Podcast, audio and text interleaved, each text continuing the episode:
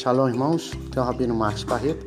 E a porção da palavra de Deus hoje para a sua vida se encontra no livro do profeta Jeremias, capítulo 1, verso de número 5, onde está escrito assim: Antes que eu te formasse no ventre materno, eu te conheci. Antes que saísse da madre, te consagrei e te constituí profeta às nações. Pois bem, esse é o texto Logos, e transformá-lo em rima é o dever de todo ser humano. Observe comigo que essa palavra foi direcionada para o profeta Jeremias. Ela foi uma palavra dita do Criador para Jeremias, para o profeta, para aquele homem daqueles dias. Mas ela também chegou até agora, até a nós. Chegou aos seus ouvidos nesse momento. Existem duas coisas e nós devemos fazer a separação.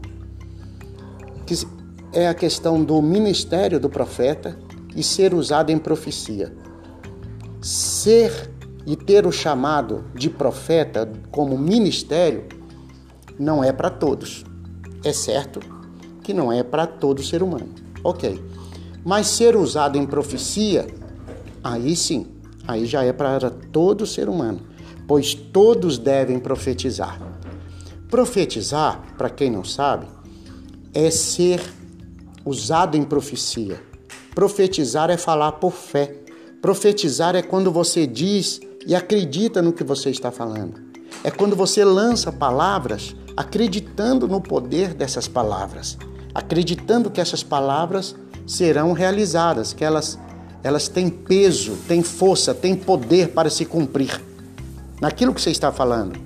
Então o texto sagrado diz assim: Antes que eu te formasse no ventre de sua mãe, antes que você fosse formado como um ser humano no ventre da sua mãe, o texto diz: Eu, o Senhor, te conheci. Então Deus já tinha um plano e um propósito.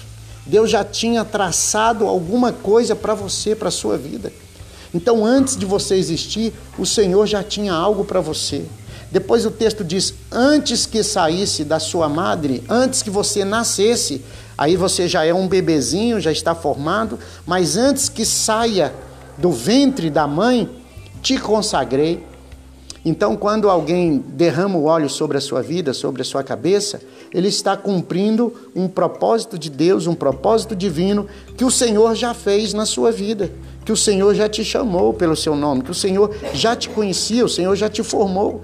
E interessante que o texto diz: Eu te conheci antes que saísse da, do ventre da sua mãe, eu te consagrei e te constituí como profeta. Interessante você tem a unção de profeta e tem o ministério de profeta. A unção de profeta, você pode ser um diácono e profetizar, você pode ser um obreiro e profetizar, você pode ser um pastor e profetizar, você pode ser um diácono e profetizar. Não importa o seu cargo, importa a palavra que você está dizendo, se ela vem do Criador ou não. Então você tem o poder de profetizar. Volto a repetir: profetizar é falar por fé, é falar acreditando naquilo que você está dizendo, assim como estou fazendo agora. Eu profetizo sobre a tua vida a alegria do Senhor, a bênção de Deus, a paz do Senhor, a shalom do eterno. Isso é profetizar. Existe existe também existe também a pessoa que tem o ministério de profeta. E ministério de profeta é quando a pessoa é usado por Deus para ser e desenvolver o ministério de profeta. Aí já é uma outra coisa. Mas para profetizar, você precisa apenas acreditar que é Deus que está falando com você.